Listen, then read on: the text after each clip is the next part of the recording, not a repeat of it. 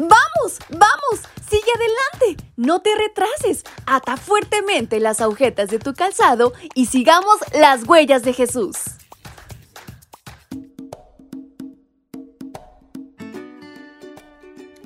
Buenos días chicos y chicas, ¿cómo están? Es un enorme placer para mí poderles acompañar en este su devocional para menores y adolescentes en este día 10 de enero. Y saben, hay una historia interesantísima por conocer. ¿Quieren saber de qué se trata? Pues aten fuertemente las agujetas de su calzado y sigamos las huellas de Jesús. Y nuestra reflexión se titula Matusalén. Vivió 969 años en total a esa edad murió. Libro de Génesis capítulo 5, versículo 27. Es probable que si hoy tienes 11, 12, 13 años o incluso menos, pienses que tu abuelo de 60 o 70 tienen muchísimos años. Y ni siquiera te imaginas qué hacer con tanto tiempo. Pero no eres el único en pensar así.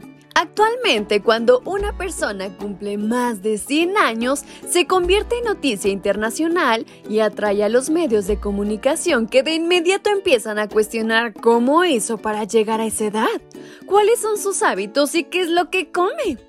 Para tu sorpresa, las personas que vivieron antes del diluvio promediaron 912 años. Así que alguien que hoy llegue a vivir 100 años sería muy poco para los antediluvianos.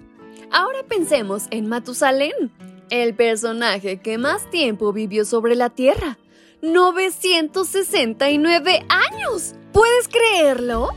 ¿Qué habrá realizado en tanto tiempo? A nosotros nos resulta incomprensible. En verdad, tuvo mucho tiempo para jugar, estudiar, investigar y trabajar. Cuando Jesús regrese por segunda vez, nos llevará al cielo para vivir con Él mil años periodo de tiempo que conocemos como el milenio. Durante ese tiempo nos sentaremos en tronos y reinos con Cristo. Si quieres conocer más de ello, puedes encontrarlo en Apocalipsis 20 del 1 al 6. Además, Dios nos responderá todas nuestras preguntas de lo que ocurrió en esta tierra, los asuntos que disfrutamos y también los que no entendimos. Desde nuestra perspectiva, vivir mil años con Cristo en el cielo nos puede parecer interminable, al punto de que quizá te preguntes, ¿qué voy a hacer todo ese tiempo? Debemos reconocer que desde la perspectiva de Matusalén, ese periodo sería tan solo unos pocos años más de lo que él vivió.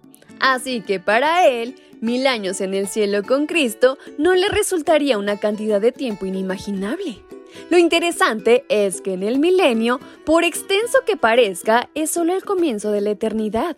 Y lo mejor es que en esa eternidad nunca te vas a aburrir, ni a enfermar, fastidiar, y el clima no te molestará, ni tendrás algún mal rato. Mientras estamos en esta tierra, celebramos a las personas cuando cumplen años, aunque conforme más cumplen, las fuerzas disminuyen se enferman más frecuente y envejecen. Así que es sensato aceptar a Jesús. Vivir con Él significará que mil será el principio. Siempre vamos a aprender. Nunca nos vamos a cansar ni enfermar. Incluso, en lugar de envejecer, rejuveneceremos. ¡Guau! ¡Qué increíble reflexión! Así que hoy les invito a poner nuestra fe en Jesús. Y si así Dios nos lo permite, el día de mañana nos escucharemos nuevamente. ¡Hasta pronto!